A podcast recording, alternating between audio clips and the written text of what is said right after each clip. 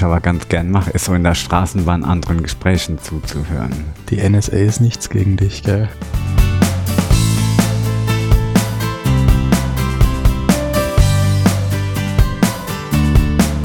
Ich finde den Podcast auch gut gemacht. Danke. Das Einzige, was mir so ein bisschen augenfällig ist, wo ich denke, noch, hm, ihr spielt euch die Bälle immer so ein bisschen zu. Und zwar so nach der Form, ich mach so, was machst du? Wie Ja. machst du? Okay. Und, aus, und diesen Ball, den schießt ihr pro Sendung immer so vier, fünf Mal hinher. Bei mir so, wie es bei dir. Und aus der Schere müsst ihr noch ausbrechen und dann ist alles super. Das ist uns bisher noch gar nicht so aufgefallen.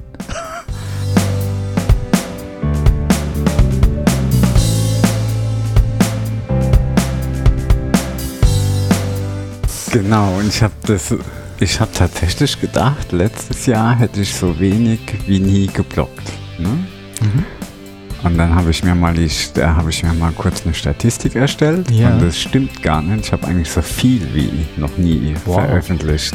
So, und das kam ja daher, weil ich so viele Formate habe.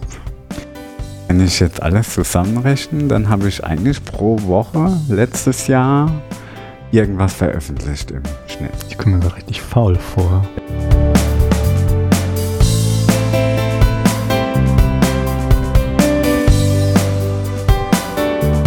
Ja, ich habe letztens mein Theme so ein bisschen geändert. Also ich habe eine neue Schriftart Ja. und Farben geändert, dass es irgendwie mal Ja, nicht mehr so klein ist. Und fand ich übrigens gut. Das hat mich in deinem Blog tatsächlich ein bisschen. Ich bin ja schon älter jetzt. du hast aber auch eine Brille, von daher gleicht sich das aus.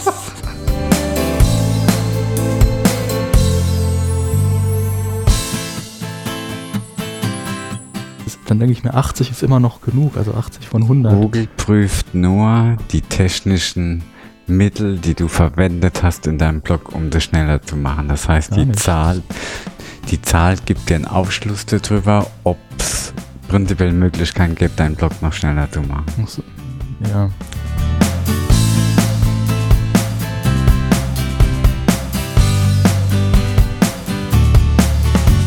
Und seitdem bloggst du kontinuierlich Aber das, tatsächlich habe ich das geschafft, ja. Ich habe das geschafft. Cool. Durchgängig. Das sind jetzt ja auch schon vier Jahre jetzt. Ne, fünf. Es geht jetzt ins 2013. fünfte. Es geht jetzt ins Ja, ja. fünfte Jahr.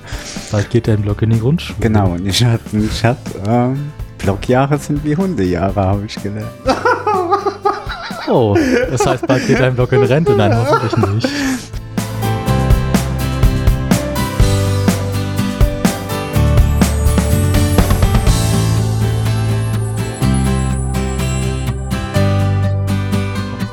Tatsächlich auch leichter sponsoren, weil wenn du so ein offenes Barcamp, was thematisch wesentlich interessanter ist, zumindest für mich, organisierst, dann gehst du halt auf Unternehmen zu und sagst, hier, wir machen ein thematisch offenes Barcamp und dann sagen die sich, ja, warum soll ich das sponsern, wenn ich da, dazu überhaupt Ja. keinen Bezug habe? Ja, Und richtig. so ein Verlag kann halt auf, auf dem Literaturcamp sagen, wir machen Bücher. Mir war jahrelang nicht bewusst, wie wichtig eine Nische ist. Ich merke das ja auch in meinem Blog, ne? Weil, ähm, was für einen Grund hat man, auf meinen Blog zu gehen? Der ist thematisch so breit.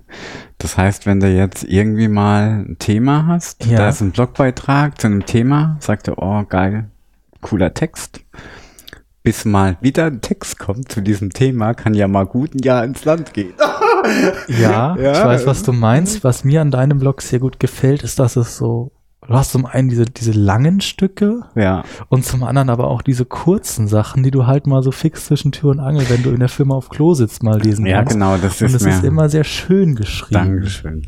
Ich habe das ja extra, jetzt wo ich diese kleinen Stücke habe, könnte ich ja bei den Iron-Blogger mitmachen, die es jetzt leider nicht mehr gibt. Damals habe ich ja noch nicht mitmachen können, weil ich Ja. nur dieses große Format hatte, wo ich Ja. dachte, das schaffe ich nicht pro Woche rauszuhauen. Da muss ich ja jede Woche einzahlen. Ja, das, das, das ging mir dann irgendwann auch so und dann, wie ich, wie ich vorhin sagte, ich habe mittlerweile so ein sehr entspanntes Verhältnis zu meinem Blog Ja. gefunden und jetzt kommen so die Podcasts und dieses ganze Ironblogger-Ding war halt sehr, das hat wieder mit Druck und nicht mit Motivation Ja. gearbeitet. Aber es war, das ähm, hat aber hier in der Region nicht so funktioniert. Ne? Da war, es gab Nee. so einen kleinen, äh, so eine Stadtwelle und dann ist es leider irgendwie schnell veräppt. ich habe auf dem ersten Barcamp Rhein-Neckar Ja. 2015. Du hast dich ja letztendlich aus der Taufe gehoben, wenn ich mich Ja. richtig erinnere, ne? Ähm, sag mal, hast du, ähm, ich weiß nicht, ob ich das mal bei dir irgendwo gelesen habe, warst du mal in einem Internat oder verwechsel ich das? Ich war tatsächlich mal in einem Internat, aber ich weiß nicht, ob ich das jemals verblockt habe. Irgendwie kam die Information mal zu mir, ich, aber kann nur über den Blog gewesen sein. Okay. Ich wüsste nicht, wie das sonst an mich gekommen wäre. Okay. Oder du hast das mal in einem Tweet reingeschrieben. Also es wundert mich jetzt Über- ganz ehrlich über so ein bisschen, dass... Über Dritte weiß ich das nicht. okay. Über wie soll ich denn das über einen Dritten erfahren? Ich, Ich glaube, ich habe das Juna mal erzählt. ich kann mir vorstellen, dass die mir das erzählt hat. Aber ja, ich war mal auf einem Internat. Es war in Würzburg. Also ich habe damals äh, zwischen, zwischen Ansbach und Nürnberg in Mittelfranken gewohnt, in Bayern. Hey, wo du schon überall gewohnt hast, das ist ja der Kracher. Ja, du bist ja voll der Nomade. Ja, aber das war alles unfreiwillig. So Berlin war die erste wirklich bewusste, freiwillige Entscheidung. Ähm, ansonsten wurde ich immer überall quasi mit hingezogen. Okay, durch Eltern. Durch Eltern, Ja. Umstände. Und dann Ja. habe ich halt auch mal Ja, in Mittelfranken Wie gewohnt. viele Jahre war das? Das war von der vierten bis zur Hälfte der zehnten Klasse habe ich in Bayern gewohnt. Und davon von der siebten bis, nee, von der achten bis zur Hälfte der zehnten Klasse im im Internat, also zweieinhalb Jahre. war das so ein Fulltime-Internat oder? Genau, das, das Internat war in Würzburg Mhm. und wir haben halt anderthalb Stunden im Zug davon entfernt Ja. gewohnt bei Nürnberg. Und unter der Woche war ich dann halt im Internat und am Wochenende bei, bei meinen Eltern oder bei meiner Mutter. Meine Eltern sind seit kurz nach meiner Geburt oder ein Jahr später geschieden. Ja. Äh, mein Vater wohnt seit Ewigkeiten in Mannheim oder hier in der Region. Der hat vorher auch mal in Frankenthal Ja. gewohnt. Und ja, wie gesagt, in der achten Klasse bin ich in Würzburg aufs Internat gekommen. Das hatte den Umstand, dass es in, in Würzburg am Deutschhaus-Gymnasium eine Modellklasse für Hochbegabte gab Mhm. oder gibt. Ich weiß es nicht mehr, ob es die noch gibt. Auf jeden Fall bin ich da hingekommen und es wäre einfach zu weit gewesen, jeden Morgen von Heilsbronn, so hieß Ah, okay. das Dorf, wo wir wohnen. Und dass du da So teilnehmen kannst, hat man sich dann diese Lösung. Genau, es gab. Das heißt, du bist ein Hochbegabter. Ich spreche da mit dem. Ich war zumindest mal einer. Ob ich mit immer noch einer bin, ich weiß es nicht. sich nicht. Ah, Ich war ja auch mal im Internat, ne? Das wusste ich nicht. Wo und wann? Ähm, in? Anweiler war das in Rheinland-Pfalz. Okay. Ja. Bei mir hat er da entgegengesetzte Umstände gehabt. Ich war als Kind ein bisschen schwierig. Und Ah, meine Eltern, die hatten nicht so viel Zeit, okay. ähm, weil die beide selbstständig waren zu der Zeit. Und da war ich halt immer auf mich alleine gestellt so. Deine Eltern haben Gasthof, gell? Ja, genau.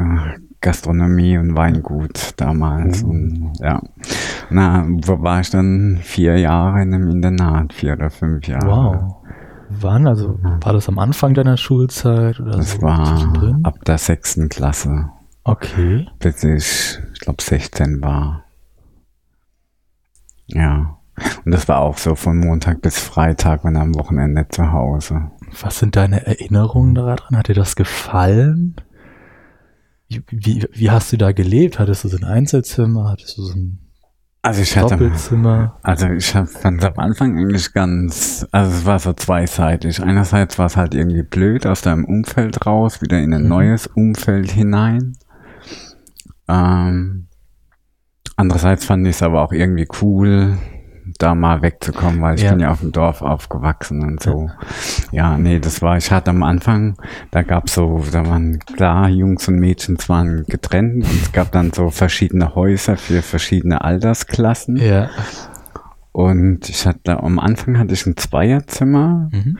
aber dann hat ich mich mit dem anderen Jungen dann nicht so verstanden. Ich habe dann später ein Einzelzimmer gekriegt bis zum Ui. Schluss. Ja. Und war das so, dass wir einen Stock für, für die Jungs und jungen Männer hatten und einen Mhm. Stock für Mädchen bzw. junge Frauen. Und die wurden auch nachts zugeschlossen. Also man konnte Was? da nicht. Nee, so weit Nicht ging's bei uns nicht. Das, Nicht? Nee. Aber also ich muss sagen, das war total idyllisch eigentlich. Das Anweiler ist ja so im Wald und das noch Internat nie lag auf so einem Berg, auch an so einer Schule angeschlossen. Es Okay. gab so richtige kleine Häuser. Ich glaube, ähm, zwei Mädchenhäuser und drei Jungenhäuser, wenn ich mich richtig entsinne. Jedes Haus hat einen Betreuer gehabt. Und ich sag mal, der Tagesablauf war eigentlich relativ locker, muss ich sagen. Da war halt morgens irgendwie aufstehen zu einer gewissen Zeit. Ja. Das haben alle alleine gemacht. Und der Betreuer hat halt irgendwann mal geguckt, ob alle wach sind und wenn Ja. nicht, nochmal nachgefasst. Dann gab's halt Frühstück und so. Da war halt immer Anwesenheitspflicht. So weit ging das bei euch? Das ja, schon so zum Essen war eigentlich Anwesenheitspflicht, genau. Und dann, okay, dann war Schule und dann danach war halt Mittagessen, da war halt auch wieder Pflicht. Und dann Mhm. hatte man Freizeit, ich glaube zwei, drei Stunden. Und dann gab's so eine Hausaufgaben, Ja. so 90 Z- Minuten, zwei Stunden, wo man so lernen sollte und Hausaufgaben Ja. machen. Genau, und dann war Abendessen und dann hatte man den Abend aber wieder für sich irgendwie. Und dann gab's Okay. halt verschiedene Veranstaltungen auch im Internat, dass da mal, was weiß ich, ein Spieleabend gemacht worden ist und so. Aber das klingt jetzt so, als wäre das mitten im Nirgendwo gewesen, oder? Also ich weiß nicht, wo Anweiler liegt, deswegen Anweiler ist ein bisschen hinter Landau. Landau sagt ja was. das ist in der Pfalz, gell? Ja. Da fährt eine S-Bahn hin. Richtig, 50.000 ein, so eine Kleinstadt. Okay. Ja, und Anweiler ist, glaube ich, nochmal 20 Kilometer weiter und ich weiß das nicht, wie groß Anweiler ist, ist aber schon eine formell eine Stadt, eine Okay. Kleinstadt. Also die hat jetzt nicht so eine richtige Fußgängerzone, in dem Sinn jetzt so eine Mhm. kleine Einkaufsgasse, irgendwie so. Ja, Bei uns war das so, wir hatten auch, wir hatten keine Anwesenheitspflicht zu irgendwelchen Mahlzeiten. Du bist halt hingegangen, weil du Hunger hattest oder ja, weil du irgendwie da warst. Ähm, bei uns ist morgens immer die Hausmutter durchgelaufen und hat alle geweckt. Du konntest dann auch sagen, hier, ich muss heute Ja. später in die Schule Ja. oder ich bin heute krank und Ja. dann gab's Frühstück, dann bist du in die Schule gegangen, dann gab's Mittagessen, als du wieder da warst. Das Internat lag mitten in Würzburg in der Stadt drin, in der Stadt. genau, und das Internat war unabhängig von der Schule. Es war zwar eine Schule angegliedert, Mhm. aber du konntest auch eine andere Schule besuchen und trotzdem im Internat leben. Ah, das war dort eher unüblich. Es gab zwar solche Fälle von Mhm. Schülern, die im Internat waren, das war so ein Gymnasium, aber wenn man dort dann irgendwie auf die Realschule gewechselt ist, dann gab es immer so ein Modell, aber in der Regel waren alle in der Schule dort. Also, aber die, die Schule wurde aber auch von den Stadtkindern, die war ganz normal eine städtische Schule. Aber ihr habt dann halt quasi noch auf dem gleichen Gelände geschlafen. Genau, richtig, richtig, genau. Und das war so ein Gesamtkomplex. Wir hatten dann nach dem Mittagessen, ich glaube um zwei ging das los, von zwei bis vier hatten wir immer die sogenannte Studierzeit. Das war so diese Hausaufgaben-Lernzeit. Wir haben sie alle gehasst. Das war so, du musst, du musst da halt hingehen, hast Ja, eigentlich gar richtig, keine das Lust, ist, ja, irgendwas war zu auch so machen. eine Anwesenheitssache. Genau, und es ist halt vorhin, hatte ich gesagt, so Druck und Motivation sind so die, die beiden Dinge, die dich im Prinzip Ja. dazu bringen, Dinge zu tun. Motivation ist halt das, was wesentlich nachhaltiger wirkt, zumindest Ja. bei mir. Und dieses Druck ist immer so, du tust es unfreiwillig, also tust du das so, dass du es gerade, du tust nicht mehr als nötig. Ja, Und wir waren dann halt einfach nur da. Das heißt nicht, dass wir Hausaufgaben gemacht haben. Häufig war das halt so, dass wir hinter dem Buch mit den Lateinvokabeln ja, also bei uns war es nicht so versteckt betreut. haben. Wir waren da schon alle in unseren Zimmern irgendwie. Ah, genau, okay. das war quasi nicht in so einem eigenen Raum drin. Okay, bei uns war das halt in einem Schulzimmer einfach. Ja. Ähm, Ja. so zwei Gruppen, zwei Schulzimmer. Es war nicht so. Es Ja. war halt eher so die lästige Pflicht und du hast halt nicht immer wirklich gelernt. Nee. Ja, also war wie gesagt, so. eine, eine schlimme Zeit fand ich jetzt, also es ist jetzt keine Zeit erschreckend gewesen, sag ich mal. nein. Ich habe da schon irgendwie ein bisschen was für mich mitnehmen können, aber es war jetzt auch, das ist jetzt auch nicht so, dass ich sagen müsste, müsste man unbedingt machen. Ich fand es eine interessante Erfahrung, auch dahingehend, dass ich da einige Leute kennengelernt habe, mit denen ich immer noch Kontakt habe. Ja. Wie ist das bei dir? Hast du Nee, ich habe, nee, ich habe da, Also mit-? Andererseits mit 16. Ja. also es ist jetzt auch schon lang her. Also es gibt schon so zwei Leute, die ich ab und an mal sehe, mhm. also die, nee, zu denen ich noch Kontakt habe, aber die waren eigentlich gar nicht selber im Internat, die haben bloß okay. in der Stadt gewohnt. Es hat dazu auch geführt, dass sich mein Freundeskreis so ein bisschen verschoben hat, ne? ja. so ein bisschen geändert hat, so ja. die Plätze, wo man so hingeht. Das ist das, was, was mir aufgefallen ist, auch wenn ich so ein bisschen nomadisch umhergezogen wurde als Kind. Ich hatte nie die Zeit, mir irgendwo wirklich eine große Anzahl von Freundschaften zu ja. Aber ich habe immer irgendwo so einzelne Freunde, mit denen ich immer noch Kontakt habe. Genau. Und das halt auch schon seit 20 Jahren gefühlt. Ja. So lange nicht, aber schon, du hast halt immer so deine einzelnen Leuchttürme irgendwo. Ja, ja. Das ist schon schön. Ja. Und in Berlin baut sich das auch alles gerade so auf, obwohl ich sagen muss, dass ich gefühlt häufiger nicht in Berlin bin, als dass ich in Berlin bin, weil ich halt immer, immer überall diese Leute habe, ja. äh, mit denen mich was verbindet. Und ja, du bist, du bist schon auch viel unterwegs, ne? Ja. Ich wollte dich mal noch fragen, du bist doch auch von der Konzernwelt in so einer Glitschenbude, Start-up-Welt umgezogen. Ja, wir sind immer noch ein Konzern mehr oder weniger. Also wir sind eine Tochterfirma von T-Systems. Aber wir sind halt so, wir kochen ah, unsere eigene so, Suppe ich, quasi. Ah, okay, hast du, weil ich habe gedacht, du wärst da abgesprungen bei der. Das würde ich, würde ich irgendwann gerne nochmal machen, dass ich so einen Kontrast zu der Konzernwelt habe. Ja, wobei ich da also nämlich echt, ich glaube nämlich, ah, wie soll ich denn das sagen? Wir, wir sind so sehr frei, was so unsere Arbeitsläufe angeht. Ähm, aber es ist halt immer noch, wir haben Reisebuchungssysteme, wir haben, wenn du auf irgendwie, wenn du irgendwelche IT-Sachen brauchst, wartest du ewig ja, da. Aber du hast ja auch die ganzen, Sch also mir geht da folgendes, ich kann mir so nicht vorstellen, dass das so erstrebenswert ist, von so einer Konzernwelt in so ein Startup-Glitch reinzugehen. Aus Arbeitnehmerperspektive weil so starr so ein Konzern ist mit seinen ganzen Prozessen, ja. da sind auch unglaublich viele Schutzmaßnahmen drin. Gerade ja, bei wirklich großen Konzernen.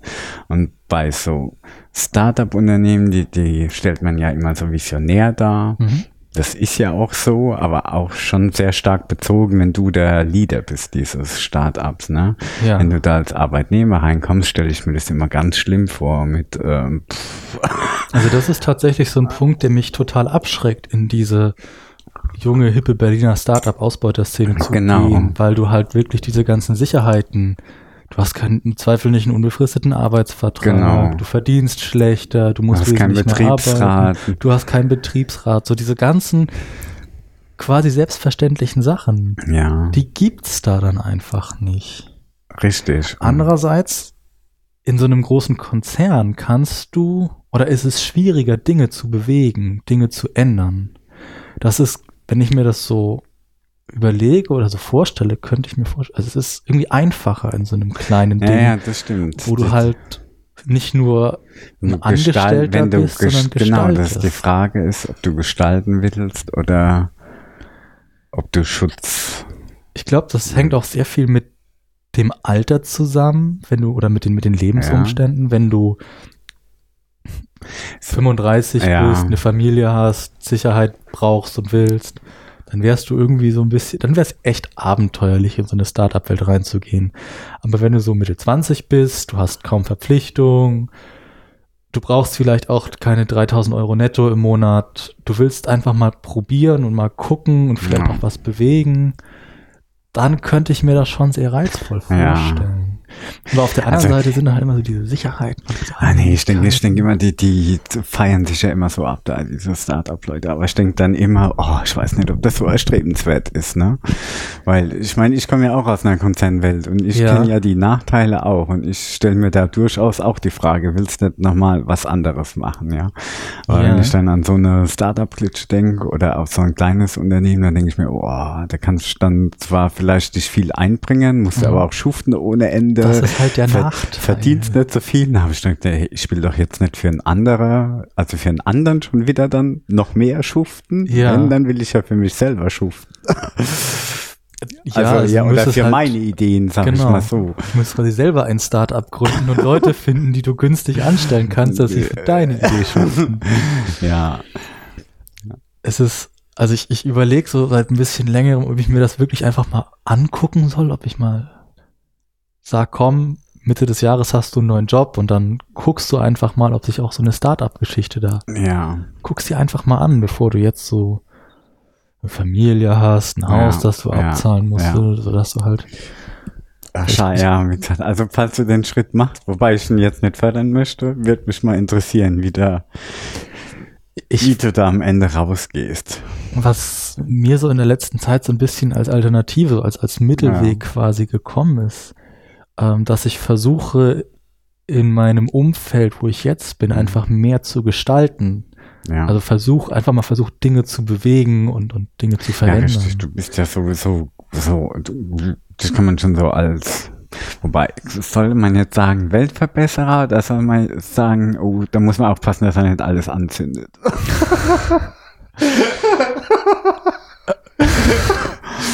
Ähm, ich, also ich würde mich jetzt nicht unbedingt als Weltverbesserer bezeichnen. Ich habe halt so ein bisschen so meine Überzeugungen und versuche erstmal selbst danach zu leben und niemanden dazu zu zwingen, mir zu folgen, sondern erstmal Ja. nur für mich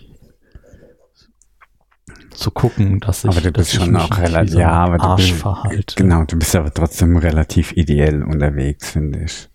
Also, Ja, wahrscheinlich. Ja. Das, das ist halt auch so ein Ding, das kannst du in so einem Konzernumfeld auch nicht unbedingt gut ausleben. Wobei ich Also finde, die Konzerne haben sich die letzten Jahre schon irgendwie bewegt, finde ich. Die sind Ja. offener geworden durch diese Digitalisierung. Ja. Die haben gemerkt, dass die sich nicht mehr so verschließen können wie in der Vergangenheit. Ne? Wir Mhm. machen unser Ding mit unseren Strukturen, mit unserer Power. Die haben gemerkt, sie müssen sich öffnen, um mit anderen im Verbund, in Kooperationen, in Ja. Netzwerkverbünden, ne? die Netzwerkgesellschaft ja.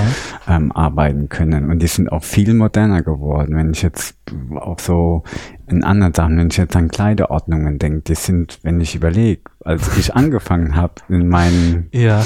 Berufsjahren, wie da die Leute rumgelaufen sind und wie sie heute rumlaufen. Ja, also selbst in Konzernwelten kann man heute quasi sich als, als Individual, so Individualist irgendwie einfinden, auch wenn du ein bisschen aus der Reihe färbst mit grünen Haaren, mit Ja. was weiß ich. Es kommt natürlich immer so ein bisschen drauf an. Konzern ist natürlich auch den Konzern gibt's nicht. Ein Konzern besteht ja auch wiederum aus Unternehmensbereichen mit Ja. eigenen Kulturen und Ja. so. Ja.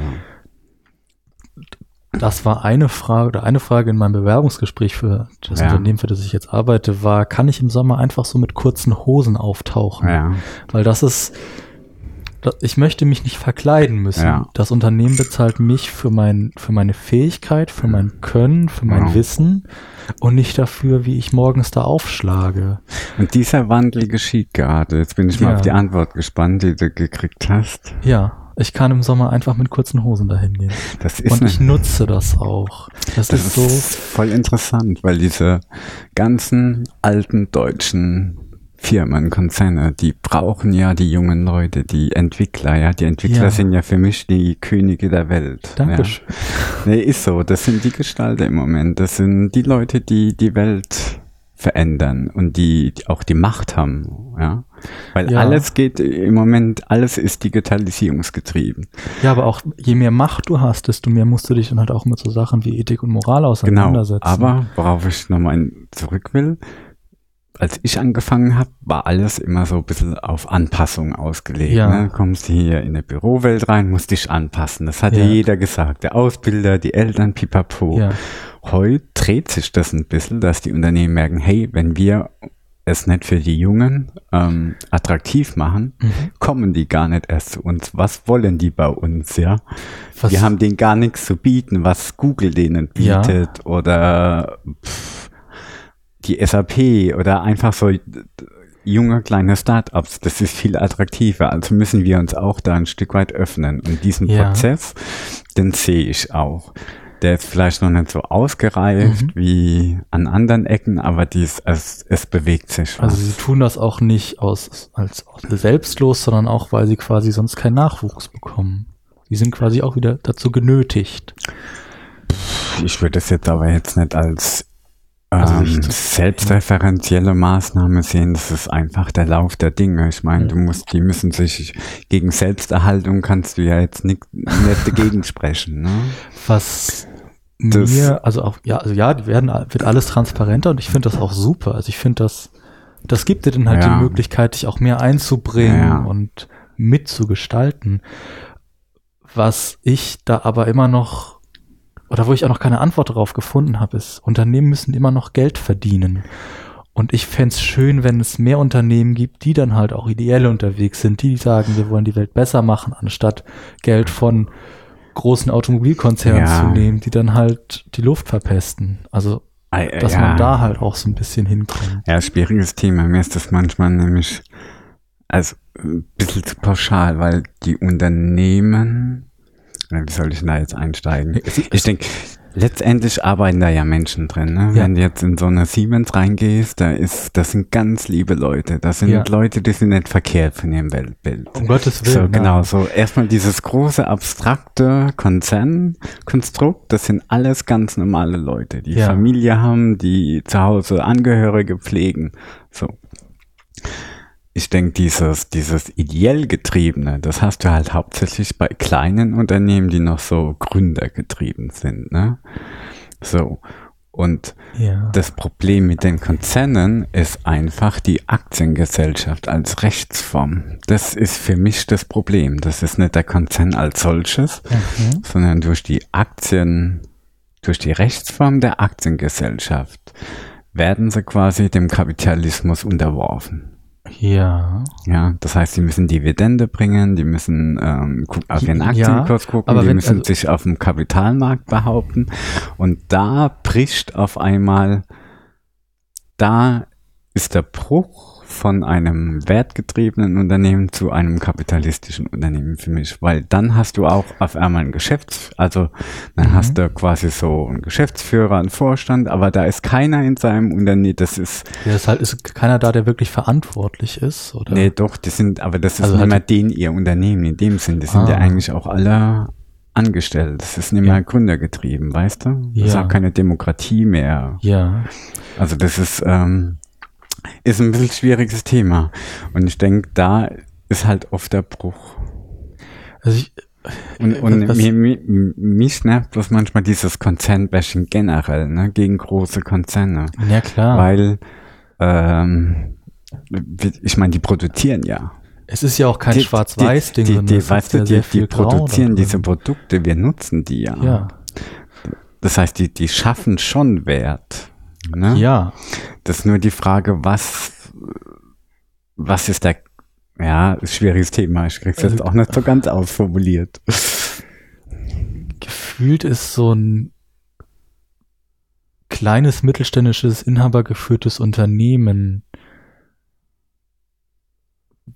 über oder wesentlich, wenn du, wenn du das proportional siehst, wesentlich engagierter meistens als so ein Multimilliarden-Dollar Unternehmen, was, was die Werte angeht, weil ja, die Aktiengesellschaft oder jedes Unternehmen muss irgendwie Geld verdienen. Ja. Und jedes Unternehmen muss auch für seine Mitarbeiter sorgen. Ja. Das ist ja so, du schließt dich einem Unternehmen an, dass du halt mehr schaffen kannst. Ja. Aber ich weigere mich so ein bisschen zu glauben, dass dann diese Ideale über Bord fallen müssen, dass die, dass die einfach nicht mehr da sind. Ja, ich denke, die, die also, haben ja schon ihre Compliance-Programme und Wertprogramme, die sie den Mitarbeitern wieder überstülpen, ne? Ja, die, aber es ist, ist, das ist ja, ja. Das, das Problem ist nur, wie ehrlich sind diese Werte, ne? Was ist ja. der Punkt, ne? Ist dann, weil am Ende schlägt dann doch wieder der Profit alles. Warum? Ja. Weil sie Dividende ausschütten müssen, weil sie wieder von, Wachstum, von weil sie Wachstum haben müssen. Warum müssen sie das haben? Weil sie eine Kapitalgesellschaft sind, die am ja. Aktienmarkt gehandelt wird. Ja, die attraktiv für Aktionäre sein muss, also muss da jedes Jahr ein bisschen was zurückkommen. Und das ist da, das ist für mich die Linie zum Kapitalismus, weißt du, diese, diese Aktiengesellschaft. Ja, aber du kannst ja auch ein kapitalistisches Unternehmen, dessen einziger Zweck ja. ist, so viel Geld wie möglich ähm, zu scheffeln, Inhaber geführt haben. Ja, kannst du auch. Also so in meiner, in meiner kleinen, bunten, rosaroten Welt wo alles top ist und jeder das Netz hat. Das ist so, so die Idealvorstellung. Stelle ich mir das so vor, dass eine Aktiengesellschaft oder der Sinn einer Aktiengesellschaft ist es, dass jemand sagt, hier, ich möchte, weiß ich nicht, eine, Drucker, eine Druckmaschine kaufen ja. oder ich will eine Titanic bauen oder ich will ja. irgendwas erschaffen, was ein Mensch oder auch eine Gruppe von Menschen nicht ja. allein stemmen kann. Also brauchen wir das Kapital oder die Mittel von einer wesentlich größeren Gruppe und so bieten wir halt Anteile einfach an. Und dieses, ich glaube nicht, dass es eine Lösung wäre, dieses, dieses Konstrukt abzuschaffen, äh, sondern die, die Kapitalinteressen oder das Interesse, mhm. Geld zu verdienen, und zwar möglichst viel davon, ja. ohne was, also durch Besitzgeld zu verdienen. Ja. Ich glaube, das wirst du dadurch nicht los, sondern das wird dann halt jemand anders andere Mittel und Wege finden, um aus dem, was er eh schon hat, noch wesentlich mehr zu machen. Es wird halt, ich habe neulich gelesen, dass Jeff Bezos, der Amazon, Amazon genau. Der geht auf die 100 Milliarden Dollar zu. Der, ich glaube, der wechselt immer mal wieder mit Bill äh, Gates als ja. reichster Mensch der Welt. Und ich denke mir dann immer, ja, so Amazon ist ein gigantisches Unternehmen, der hat eine große Verantwortung, aber Ach, Amazon Hammer. ist ein börsennotiertes Unternehmen. Sein Reichtum ist im Prinzip oder kommt im Prinzip daher, weil er möglichst viele Anteile daran ja. hält und nicht, weil er, also er verdient durch, durch die Arbeit anderer Leute wesentlich mehr Geld. Und das ist auch ein Punkt, wo ich mir wünschen würde, dass da so eine kleine Wendung stattfindet in den Köpfen, ja. dass, dass die Leute, die Dinge erschaffen, mehr am Ergebnis beteiligt. Ja, aber bei Amazon ja schon, also das sind ja einer der Treiber der Digitalisierung, finde ich. Die machen, die tragen total viel zur Veränderung der Welt bei und tragen total viele Innovat Innovationen vorneweg, weil sie sich in ganz vielen Dingen nicht den klassischen Management-Paradigmen unterwerfen. Ja. Das typische und dann das typische BWL-Geplapper, mhm. die letzten zehn Jahre oder vor zehn Jahren war ja immer so, oh, wir unser Kerngeschäft, fokussieren auf unser Kerngeschäft. Ne? Ja. Alles andere outsourcen, zukaufen, ja. nur noch das, was unser eigener Kern ist. So, und Amazon hat das ganz anders da gemacht. Apple übrigens auch. Die haben ihre eigene Software geschrieben für Logistik. Ja. Die haben hier international Warenhäuser aufgemacht. Auf einmal fangen sie an, E-Book-Räder zu bauen. Ja. Und auf einmal steigen sie ins Cloud-Geschäft ein. Und diese ganzen ähm, Bestrebungen, die hatten immer so eine kleine, äh, die haben sich immer aneinander gebaut. Ne? Ja. Also ich, ich mache mal ein anderes Beispiel. Ich sage jetzt mal Thalia, die wären von alleine nie auf die Idee gekommen, E-Book-Reader zu bauen. Das mhm. ist unser Kerngeschäft. Wir sind Buchhandel. Ja. So. Und die wurden dann von Amazon vor sich hergetrieben. Ne? Und gezwungen mitzuhalten. Genau. Oder hier Apple. Hardwarehersteller auf einmal macht den iTunes Store auf, ja. verändern die Musikgeschichte, äh, ja. Musikverkauf. Das heißt, die haben einfach das gemacht, ähm, wir fokussieren uns auf unsere Stärken, sondern sie haben eine Idee gehabt, eine ja. Vision und sind da in, und halt investieren halt da. Genau, und Amazon macht das hammermäßig, ehrlich. Jetzt machen sie da mit der Drohnenauslieferung rum. Ja. Die treiben die anderen sowas von sich her in anderen Branchen. Jetzt kriegt die Post auf einmal Angst. Mhm.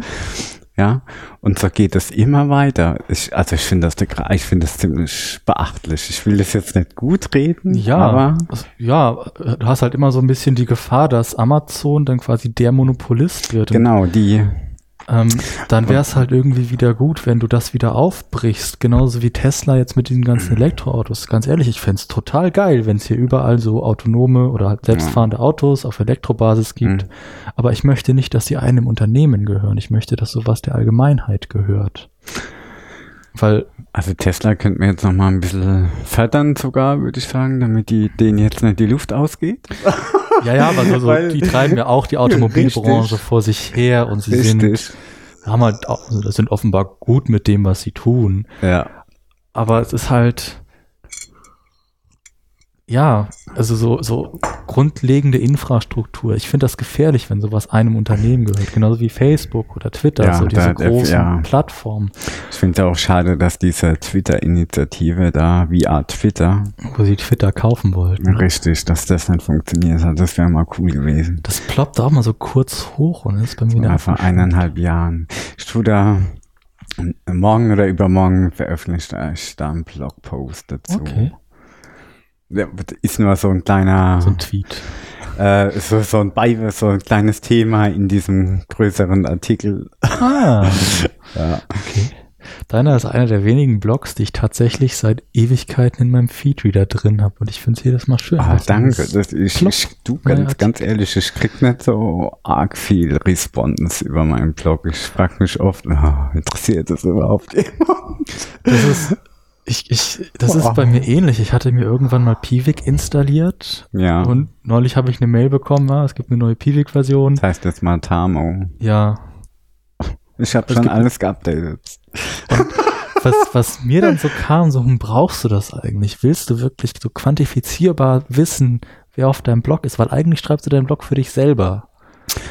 Pff, nee, ja. Also ich, ich es ist halt wieder so, Das ist wieder so eine Gratwanderung. Du sollst dich Ja. natürlich nicht, du sollst nicht schreiben, was die anderen lesen wollen, sondern Genau. du sollst ja dein eigenes Ding entwickeln. ja, Aber ich finde es auch ganz wichtig, irgendwie Rückkoppelungen zu haben. so, so ein Feedback dann. Ja, zumindest, weil es kann ja auch sein, dass du irgendwie 30 Jahre ins Leere schreibst und keine Sau interessiert ist. Und Ja. das muss einem, ich finde es gut, wenn man da einfach so eine Rückkoppelung hat, wo man sich einfach nochmal Ja. abgleichen kann, ne? Ja.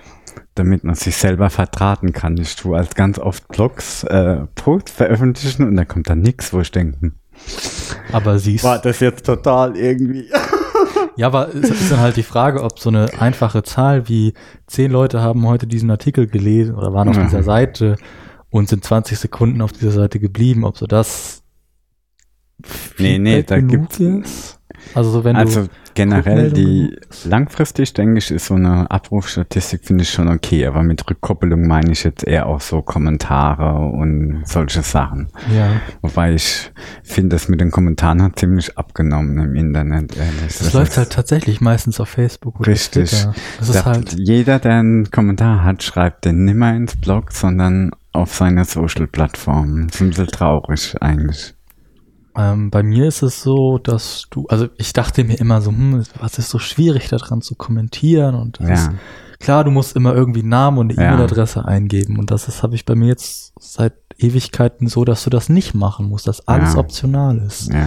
Dafür moderiere ich dann halt knallhart und wenn irgend so ein unangemessener Kommentar kommt, erscheint er nicht auf dem Blog. Also ich bin ja der Meinung, dass die Blogger ein bisschen die Kommentarkultur auch kaputt gemacht haben durch die Moderation. Weil das ärgert, weil aus dem Grund sind meine, man soll ja nicht was angreifen, was man selber nicht macht. Und ich kommentiere Ja. auch nicht so oft.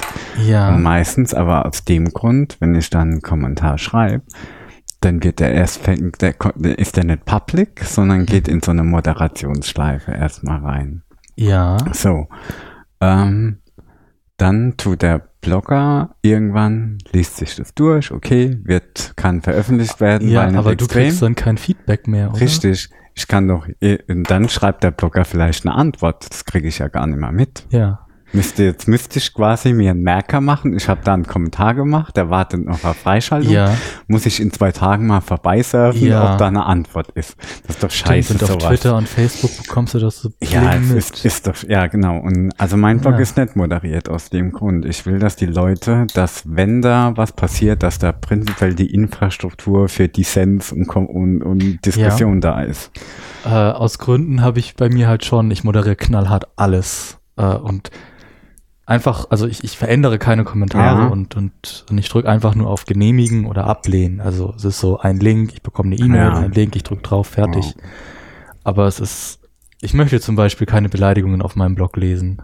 Da sage ich dann halt, Ja gut, ich, oder ich möchte keine, keine Beleidigung, keine, keine rechtsextremen Geschichten. Das ist so, Na, natürlich. Ähm, ich, ja, ich habe schon mal was gelöscht. Nee, eigentlich nur Spam. Ähm, ich tue es halt nachträglich dann raus. Ich ja, aber ich finde einfach, diese, dieser zeitliche Block zerstört ja. die Kommunikation. Und deswegen, ich, ich glaube, dass das auch ein Grund ist, warum sich das in die sozialen Netzwerke verschiebt. Weißt du, wie ich meine? Ich und ich finde es, ich finde es einfach schade, weil eigentlich sind Blogs für die Idee angetreten, ne? Hier hast du einen Text, du kannst direkt public mhm. unter den Text weiterschreiben. Bei mir ist es manchmal so, dass ich darüber nachdenke, wenn ich irgendwo einen Blogpost lese, dass wenn ich darauf antworten möchte, dass ich dann einen eigenen Blogpost dazu schreibe. Ja. Also quasi das Kommentarfeld ja oder den Kommentar nicht in das Kommentarfeld, sondern ja. in meinen eigenen Blog tippe. Aber dann denke ich mir auch immer, oh, das ist so. Ja. Genau, aber ich glaube, das trifft eh alles die Problematik nur uns kleinen Blogger. Die großen Blogger haben schon relativ viel Kommentare und Feedback in ich ihren weiß, Blogs. Das ist überhaupt nicht so meine Welt. ich, ich verdiene auch nicht mal einen Cent mit meinem Blog. Das nee, mit meinem Blog verdiene ich verdiene ich auch nichts. Ich habe so, ich biete ja gar keine Möglichkeit an, da irgendwas zu donaten. Vielleicht sollten wir irgendwie so Batman-Blogger werden. Ja. Ich weiß es nicht. Ich versuche ja halt mal im Ansatz das Thema Batman zu platzieren. Ja. Äh, sag mal, dein Einkaufszettel, deine Einkaufszettel-App. Ja. Ähm, wie alt, wie, wie Wann hast du die gepublished? 2015, so Mitte des Jahres. Ich wollte früher schon lange, lange auch so eine App schreiben, witzigerweise. Okay. Ja, weil mich diese ganzen blöden Einkaufszettel-Apps, die es damals gab, mhm. haben mich genervt irgendwie. Die fand ich, die haben ja immer aus irgendeinem anderen Grund, haben mir die nicht gefallen. Und ich wollte schon immer mal damals, als das iPhone kam, also ist eigentlich schon länger her, so acht Jahre, ja. sieben Jahre, als es mit den Apps losgeht, wollte ich schon immer mal das ausprobieren, eine App zu schreiben. Mhm. Und so eine Listen-App ist halt relativ simpel, ja. weil ich kein Programmierer bin, da kommst du relativ schnell rein. YouTube-Tutorials ja. und alles genau. Mögliche. Genau, habe ich aber leider nie gemacht. Warum das, nicht?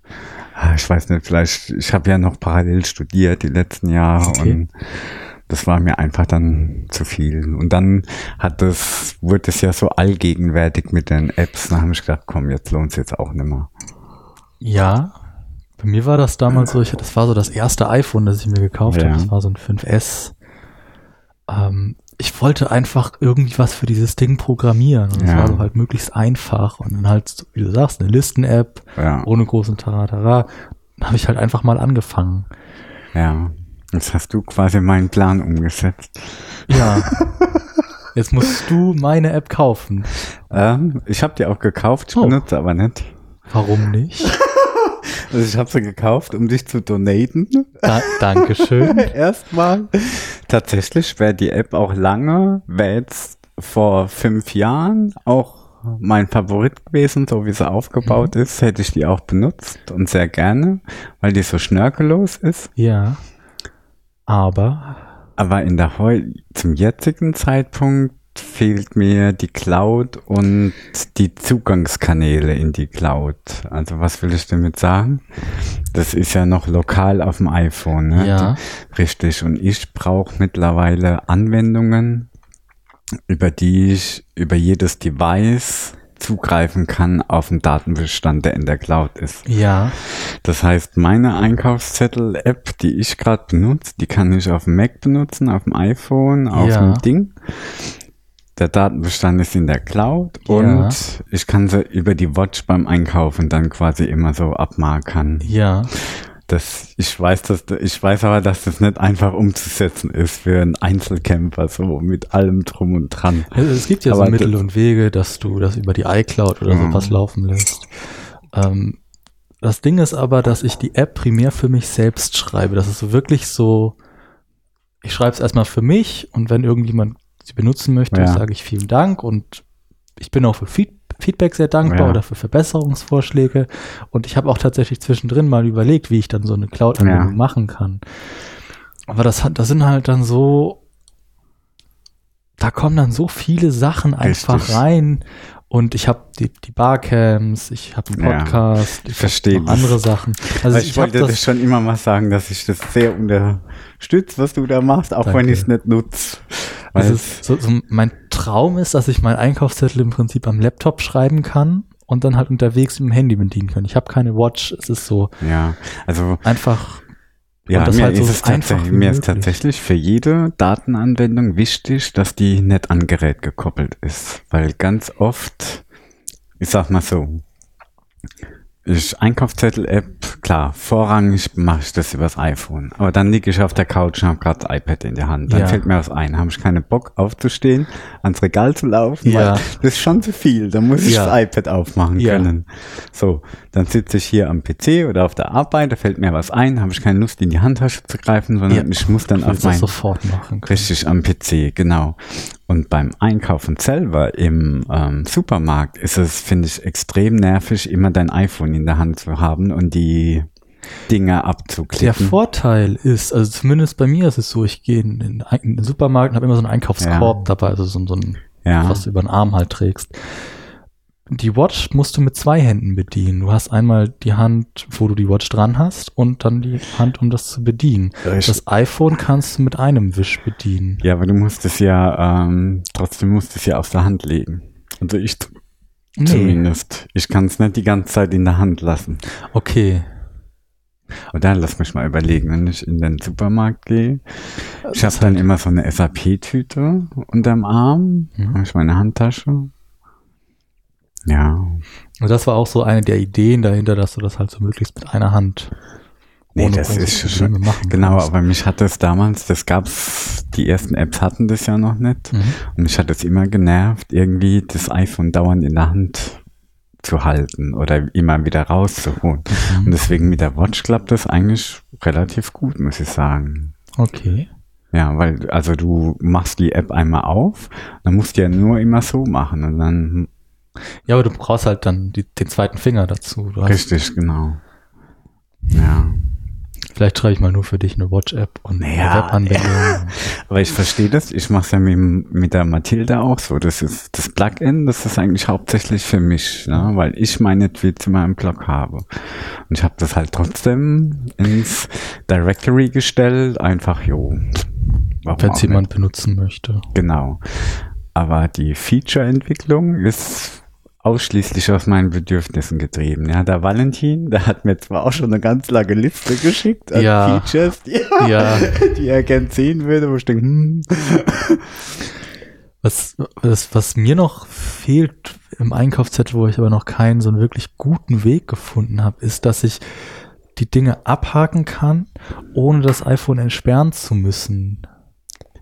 Dass du das, also du hast das iPhone dann irgendwie Ach in so, der ja, Tasche genau, oder auf dem verstehe. Homescreen und dann kannst du halt auf dem Homescreen das irgendwie machen.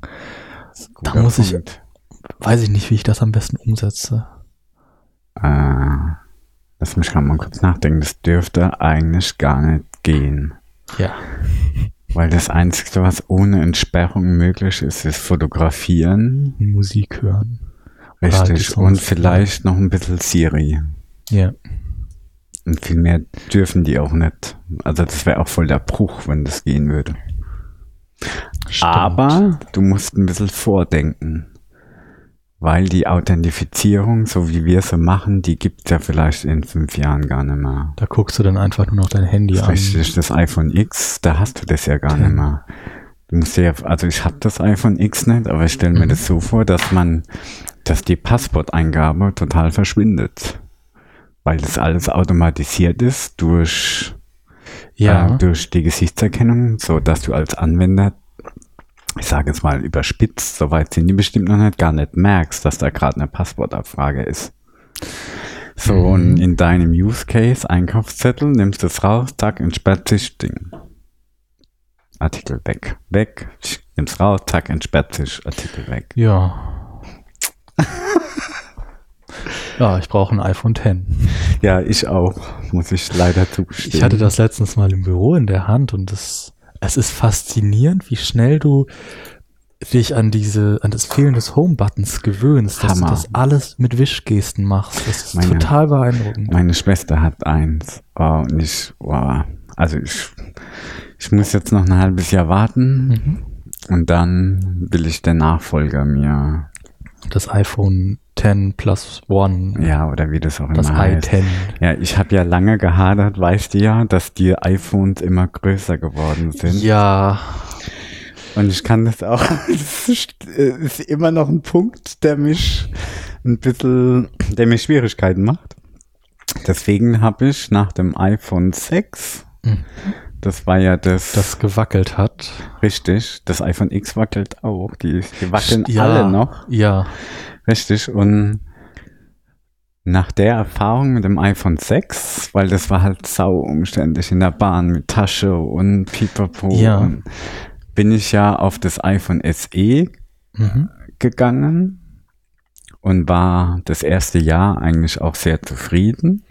Jetzt muss ich aber sagen, der Technologieunterschied zwischen dem iPhone SE und dem iPhone X ist mir zu groß, so dass ich jetzt bereit wäre, wieder ein größeres Gerät physisch zu benutzen. ich habe das 5S, das ich mir vor etlichen Ja. Jahren gekauft habe, das habe ich immer noch zu Hause. Der Homebutton Ja. funktioniert nicht mehr. Es Ja. einen Sprung, aber es funktioniert Ja. immer noch.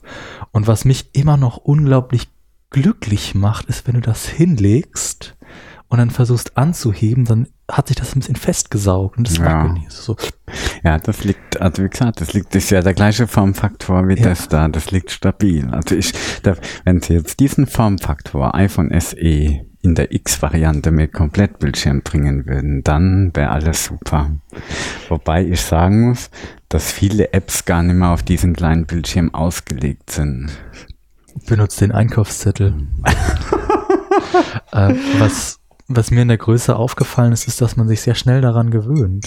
Sich dann vor auch schon wieder anderthalb Jahre Oh ja. her ungefähr, habe ich mir das iPhone 7 gekauft. Das, Ja. das alte war kaputt, Ja. du willst ein neues haben. Hm? Und ich habe mich sehr schnell an die Größe gewöhnt. Und wenn ich jetzt heutzutage das 5S in die Hand nehme, das ist dann so, so klein. Das ist so, Ja, so es war, süß. es war, ich kann mich noch erinnern, als ich ausgepackt habe, der Schritt zurück. Die ersten zwei Wochen war ein bisschen Umgewöhnungsphase. Aber du gewöhnst dich halt auch wieder zurück oder halt Genau, genau. Größe. Aber jetzt, wie gesagt, ist mir der Technologieunterschied einfach zu stark. Ne? Mit dem, ich merke es auch an den Bildern. Für mich ist das Thema Fotos gerade so ein bisschen interessant Okay. geworden. So Instagram und so. Und ich merke, dass die Kamera von dem iPhone X, die ist ja der Hammer, ja. Verglichen mit dem, was ich hier habe. Ja, Und das ist halt, boah, also, Folge ich dir auf Instagram? ja, Folge ich dir auf Instagram? weiß ich nicht. Nee, ich ich nicht. glaube, Raketenstaub heißt das dann. Ich glaube, ich folge dir. Nee, ich Ja, das ist das nächste Medium, was ich in meinem Blog holen will für dieses Jahr. Ein Fotos? Fotostream. Ja, ein Fotostream. okay. Da werde ich aber keinen Client bauen, wo mir das automatisch aus Instagram lädt. wirst das direkt irgendwie ein Ja, sondern ich, WordPress nee, kippen. genau, ich mache da einen neuen Custom Post Type in WordPress auf und Ah. pflege das dann da direkt. Weil, Kann, kannst du das dann auch über die App benutzen, diese Custom Post Types? nee, das geht leider noch nicht. Okay. Du meinst die WordPress App? Genau. Nee, die, Also das das- ärgert mich auch schon länger. Die kann nur die Standard-Posts. Die ist Open Source, gell? Ja, eigentlich, ich glaube schon, ja. Wobei wir in Deutschland ja mittlerweile ganz schön zurückfallen, was da die Smartphone-Usage betrifft, gerade im Zahlungsbereich. Also es ist immer noch ein Drama, das Zahlen. Ja, Außer EC, oder EC heißt ja gar nicht mehr, Girocard. ja. Also ich, ich fände es halt auch cool, wenn ich mit dem Handy einfach so Richtig, die haben, die Banken haben einfach Angst. Und die kriegen ihr eigenes System nicht auf die Strecke und deswegen fallen wir zurück, weil große Player wie Apple ihr Zahlungssystem nicht einbringen können. Ja. Die Banken bringen ihr eigenes System nicht auf den Weg und andere Länder sind schon dreimal weiter. Ich habe irgendwo, ich, es war glaube ich ein Zeitartikel, den ich gelesen habe, wo sie beschreiben, wie du mit einem englischen, mit einer englischen Prepaid-Kreditkarte Ja. in Deutschland Apple Pay nutzen kannst, Ja. weil die Infrastruktur ist wohl großflächig schon vorhanden. Es gibt halt häufig schon so Ja, Terminals, wo du einfach genau. Contactless Pay oder halt auch mit dem iPhone zahlen kannst. Und ich freue mich auch so ein bisschen darauf. Es ist so, Ja, aber ich habe da, also wenn die jetzt das nicht bald auf die Strecke bringen, das nervt mich richtig. die Befürchtung, die ich dabei eher habe, ist, dass Geld ausgeben so einfach wird, so Ah, da habe ich nicht, nee, da habe ich nicht das Problem. Ich, Wenn mich da so ein Batman-Comic anlacht, dann zahle ich das auch Barte. okay, okay, okay. Gut. Sag mal, Freund, hast du RSS genannt in einem anderen Kontext. Das ist ja auch schon ein größeres Thema bei dir, gell? Du beschäftigst dich, hast dich schon öfter mit dem Thema RSS beschäftigt, ne? So ein paar Mal kam das mittlerweile hoch, ja. Das ist, das das ist einer der wenigen RSS-Leser noch. Also ich nutze auch RSS. Ich sehe das so ein bisschen so wie meine persönliche Zeitung, die ich mir zusammensuchen kann. Und ich habe vor ein paar Monaten mein ganzes RSS-Setup geändert, also mit die Clients, mit denen ich die ja. ganzen Sachen lese. Und ich merke das jetzt noch, das ist wesentlich angenehmer geworden. Ja, also ich frage mich ja, wie das die Leute machen ohne. Ich weiß es nicht. Weil, also für mich ist der Grund einfach, ich habe keine Zeit, jeden Tag zehn Blogs anzusurfen und zu gucken, ob es da was Neues gibt. Das ist, also. wenn, wenn ich mir so überlege, wie möchte ich meinen Blog selber lesen, ja. Dann ist das entweder per Smartphone irgendwie so ja. unterwegs oder als RSS-Feed. Oder ja. halt im, ja, also das sind so, ich will das nicht irgendwie auf Facebook und Twitter oder sowas, ja. ich will das so schmerzlos wie möglich lesen und deswegen versuche ich auch so ein bisschen mein RSS-Feed so voll zu publishen und alles ja. sauber zu haben. Richtig, habe ich auch viel Energie reingesteckt bei mir. Das, ich ich finde das auch einfach wichtig, weil es ist einfach so ein Vertriebskanal, also so ein Verbreitungskanal, ja. auch wenn das nicht viele Leute nutzen, ja. was ich schade finde. Die Leute nutzen halt ich, ja. Facebook und sowas. Es, es ist so mächtig und gleichzeitig so elegant und simpel. Ja, also ich habe auch viel Energie reingesteckt bei mir in dem Blog, dass der Feed anständig ist. Der tut auch nur richtige Sachen auswerfen. Ich habe zum Beispiel, es gibt ja auch so Zitat-Posts bei ja. WordPress, ne, so Quotes. Ja. Und ich nutze die manchmal oder so Bilder-Posts. Mhm. Und das sind so Sachen, die ich nicht in den Feed reinstreuen will. Weil ich finde, wegen so einem kleinen Content braucht niemand zu mir auf den Blog zu kommen. Ja. Ja, die, ja. die sortiere ich dann aus. Die kommen nicht in den Feed rein, aber ansonsten geht jedes Format richtig in den Feed. Du hast eben gesagt, dass du äh, keine Zeit und keine Lust hast, zehn Blogs am Tag abzugrasen. Ja. Ich habe deinen Blog noch nie so einfach aus Jux und Tollerei aufgerufen, sondern dass ich rufe den immer nur dann auf, wenn ich merke, dass ich in dem, in dem Feed-Beitrag nicht den kompletten Artikel lesen kann. Dann drücke ich halt auf dieses Weiterlesen ja, ja, oder was genau. da steht und dann geht der Browser auf und ich kann es weiterlesen. Also ich habe meinen Feedreader, ich nutze ja Feedly, ne? Mhm. weil ich bin zwar nicht so super zufrieden mit dem, weil der irgendwie auch jetzt so bunt geworden ist, mhm. aber er ist halt schön cloudmäßig, weißt du, kannst, du von jedem Endgerät, genau. Ähm, und ich habe mir den so konfiguriert, dass ich krieg dann immer so diesen Teaser-Text mhm. und wenn ich drauf gehe, springe ich immer auf den Block.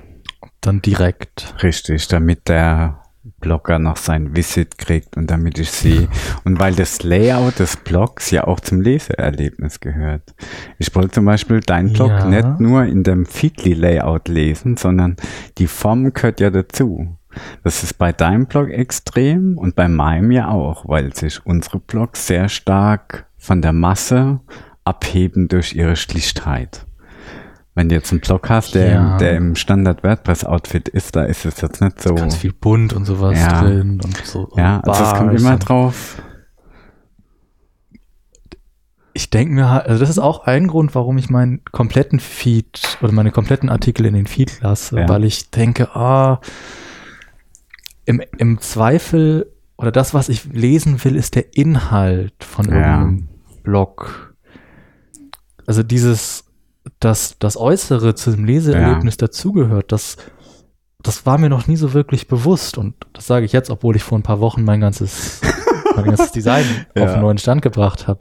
Das war aber eher so, ich mache das selber, weil ich selber möchte, dass es gut aussieht und nicht, weil es irgendwas bringt. Ja. Aber es ist. Ja, doch, das ist jetzt, das weiß ich aber gar nicht, wie mein Feed eingestellt ist. Ob der den ganzen Text drin hat, ich glaube nee, nicht, gell? Nee. Das ist irgendwie so einen kurzen Absatz. Ja, ja. Und dann geht es um so ein ja, Weiterlesen. Wobei ich das ja für den User nicht unbedingt vorschreiben will. Also ich hätte auch kein Problem, meinen ganzen Inhalt reinzukippen. Das Problem ist nur, kann der Feed damit umgehen, mit so langen Texten und Ich gehe davon Enclosures aus. und ich, du musst es im Zweifel probieren. Ich weiß ja, es nicht. Ich, muss ich mal ausprobieren. Eieiei. Oh. Sag mal, wie geht denn das mit deinem AfD-Thema weiter? Da wollte ich noch mit dir drüber sprechen. Da ist in zwei Tagen der Prozess. Also ich darf dann nach Köln fahren. Was ist denn da nochmal die ganze Storyline? Aber du hast doch dieses Wir sind AfD Projekt. Genau. Also die gemacht. ganze Storyline. Ich habe, ich, ich, will jetzt nichts verraten, woraus man mir einen Strick drehen ja, kann. Ja, ja, verstehe ich. Ähm, die äh, grobe pflegst, Story, pflegst du die noch? Gelegentlich. Also ja, ja, eher, ja, ja. ich habe da schon mal mehr Zeit reingesteckt. So die grobe Story ist 2015 im Oktober, November, bevor ich nach Berlin gegangen bin, waren ein guter Freund und ich in Heidelberg auf dem AfD-Stammtisch. Und da hat die AfD so ein, die hatten sich so ein Konzept überlegt, das war kurz vor der Bundestagswahl, äh, Landtagswahl in Baden-Württemberg. So, wie kann man dann so den AfD-Politiker als Mensch erscheinen lassen, dass man ihn nicht so unnahbar und nicht so als rassistisches Arschloch darstellt, sondern so als den netten Nachbar von nebenan. Und die hatten sich eben, wir sind AfD für dieses Projekt überlegt als Namen. Die Domain war aber noch frei.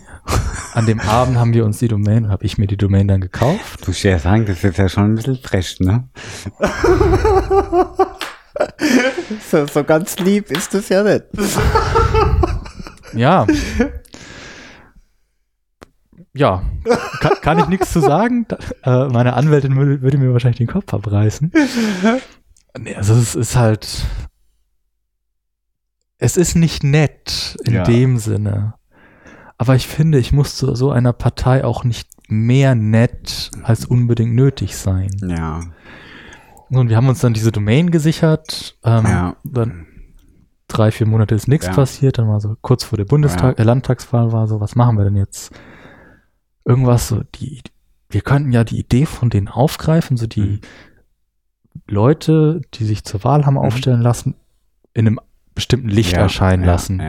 Und was wir dann gemacht haben, ist, wir haben prägnante Zitate rausgesucht mhm. mhm. von AfD-Politikerinnen und Politikern, alles mit Quellen versehen und einfach nur diese Zitate in einem möglichst einfachen ähm, ja, ist auch eine statische Webseite, ja. einfach hochzuladen.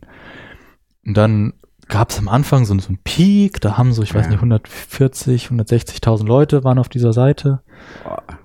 Es war, war echt beeindruckend, so. ich hatte, hatte ich auch eine Piwik-Installation drauflaufen, einfach mal um zu gucken, ja. wie, was für eine Reichweite hat das denn. Bento hat darüber geschrieben. Ja, das ging teilweise richtig in die Medien, ich kann mich noch erinnern. Ja, die AfD hat angeblich davon überhaupt nichts mitbekommen. Ähm, dazu dann gleich mhm. noch was. Und dann ist es, also nach diesem kurzen Peak, ist es dann relativ schnell wieder abgeflaut. Ja.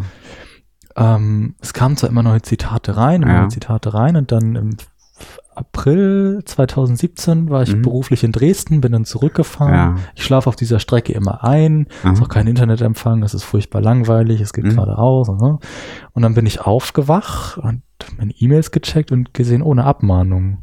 Und dann dachte ich mir so, so hm, ist das so wieder so ein Phishing-Ding, so ein Spam? Ja. Aber es war tatsächlich eine Abmahnung, dass ich gegen das Namensrecht der AfD, der Partei ja. verstoße ähm, weil ich durch die Domain so, so suggeriere, dass diese Webseite eine Webseite der AfD ist. Mhm. Und habe ich getwittert, ja, kann ja. vielleicht mal jemand, ein Anwalt, der mehr Ahnung hat als ich, über diese Abmahnung drüber gucken. Ja. Weil es geht, der geht in echt so ein Muffen. So, ja, so, verstehe ich. Also ich kann das voll nachvollziehen. Dämmerig in der Bahn und denkst du so, fuck, okay, jetzt eine Abmahnung. Das war dann, ich glaube, 1400 Euro wollten sie haben. Ja. Haben dann auch bei der DENIC, bei dieser Registrierungsstelle für ja. DE-Domains angerufen und ein Sperrvermerk setzen lassen, dass ich die Adresse nicht ändern kann, dass ich die Domain nicht weitergeben kann. Also sie verstehen ja. schon was von ihrem Handwerk. Und dann, es eilte auch ganz dringend, also ich sollte sofort die Domain freigeben. Habe ich Anwälte gefunden, die haben den gegnerischen Anwälten dann geschrieben. Und dann eilte es auf einmal doch nicht mehr so ja. sehr. Und jetzt zieht sich das halt schon acht Monate. Jetzt ist nächste Woche da jetzt habe ich nächste Vorverhandlung Woche. oder Prozessauftakt oder wie, wie gestaltet sich das? Also, so wie ich das verstanden habe, ist erst so ein Gütetermin. Also wir setzen mhm. uns irgendwie alle mal zusammen mit einem Richter oder einer Richterin ja. und meine Anwältin, ich und die anderen. Ja. Und dann reden wir irgendwie darüber. Und entweder gibt's noch, dann, wenn dieser Gütetermin scheitert, gibt's die erste mündliche Verhandlung. Mhm. Ähm, wenn es schief geht, bin ich Domain los und muss irgendwie 6000 Euro ja. zusammenkratzen. Ich weiß mhm. nicht, ich vermute, dass man sowas auch per, per Crowdfunding zusammenbekommt. Ja. Und wenn es gut läuft, dann habe ich die Domain halt und ja. die gegnerische Seite, sprich die AfD, hat ein paar Anwaltskosten zu tragen. Ja. Aber es ist schon. Ja, es sind einfach, ja, es sind schon, ähm, braucht man nicht unbedingt. Braucht man nee. nicht unbedingt. Diese, also gerade am Anfang, als dieser, dieser Peak mit der Aufmerksamkeit war, sind die Leute dann halt, oder haben die Leute, die mit dieser Webseite nicht so einverstanden waren, die haben auch beim Arbeitgeber angerufen und gemeint, war, so jemand kann man doch nicht beschäftigen. Ehrlich? Ja. Ich saß da im Büro, ich war noch in der Probezeit und dann habe ich so eine Mail bekommen von, von der äh, Konzernkommunikation oder Öffentlichkeitsarbeit. Hat mein Chef, hat mich, hat mich direkt auf dem Gang angesprochen, du Nathan, wir müssen mal reden. Das ist wohl relativ hoch oh. eskaliert bis in irgendwelche Vorstände rein von der Telekom. Ey, das geht ja gar nicht. Das ist ja der Hammer. Und die meinten zwar auch alle, du, wir dürfen ja nichts zu sagen. Äh, wir müssen uns neutral verhalten. Aber so diese Solidarität von den Leuten, die dir dann sagen, komm, finde ich gut, dass du das machst. Wenn es irgendwie schief geht, mhm. wie können wir dir helfen? Brauchst du ja. Geld? diese Welle der Solidarität ist echt beeindruckend gewesen. Das, das stärkt einem auch unglaublich ja. den Rücken, dass man sagt, so, ich gebe die Domain jetzt nicht ab, wir klären das erstmal bitte vor Gericht. Wir streiten uns da jetzt richtig dumm ja. drum. Und ich war so richtig dann streitlustig hinterher. Also AfD ist so ein Thema, wo du dich sowieso gerne dran abarbeitest, ne? Ja, ich finde also ich, ja, es ist so, äh, sie gehen halt nicht von alleine wieder weg. Und du wirst auch so ihre Gesinnung nicht einfach wieder ausradieren können. Nee, die gehen, die gehen ja nimmer weg, sag ich.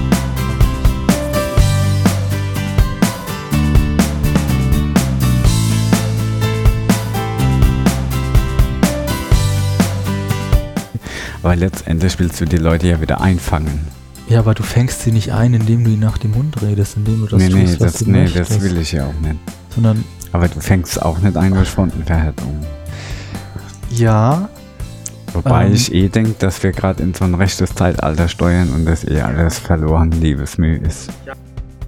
ist irgendwie gerade so, so ein, Rechtsraum, ein Raum für rechtes Wachstum. Ja? Die Leute wollen irgendwie nicht mehr progressiv denken. Die wollen irgendwie. Die fallen irgendwie global gerade. Aber woher kommt das? Was, was bringt jemanden dazu? Weiß ich nicht. Für mich ist das alles ein übergeordneter Entfremdungsprozess, der schon seit Jahren irgendwie am Wachsen ist.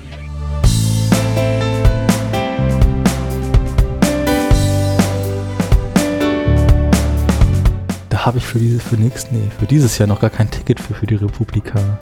Ich habe schon eins. Ja. Aber ich habe auch kein Early Bird mehr gekriegt. Ich habe mir noch ein, ich habe mir noch, ich habe mir noch den Terminkalender hier reingeschrieben, hier 15 Uhr, Tickets, Publika-Tickets, Tickets, aber ja. dann konnte ich im Geschäft halt gerade nicht, kam mir was dazwischen, wollte es abends kaufen, zack, waren sie wieder weg.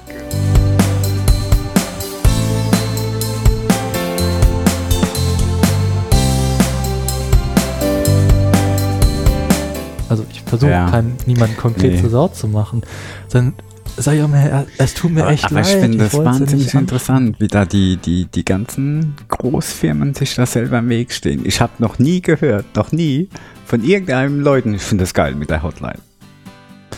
Es ist durch die Bank, jeden, den du fragst, auch die Mitarbeiter der Unternehmen, die haben ja auch Hotlines. Ja. Oh, Hotline, ein Drama. Das, aber ja. es kommt niemand auf die Idee, mal an das Thema zu gehen und das wieder abzuschaffen mit ihren ganzen Levels und Call-Annahme und Ticketnummer und.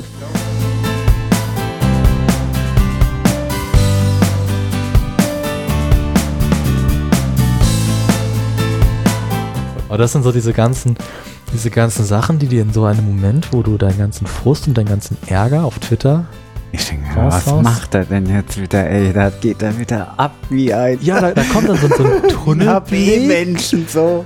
Und sein ganzer Weltverbesserungsgene, die sind irgendwie alle gerade temporär ausgeschaltet. Ja, da, da, da, entlädt sich dann halt einfach so viel. Ja. Das ist furchtbar. Ich mag das selber. Wie den Hammer. Nicht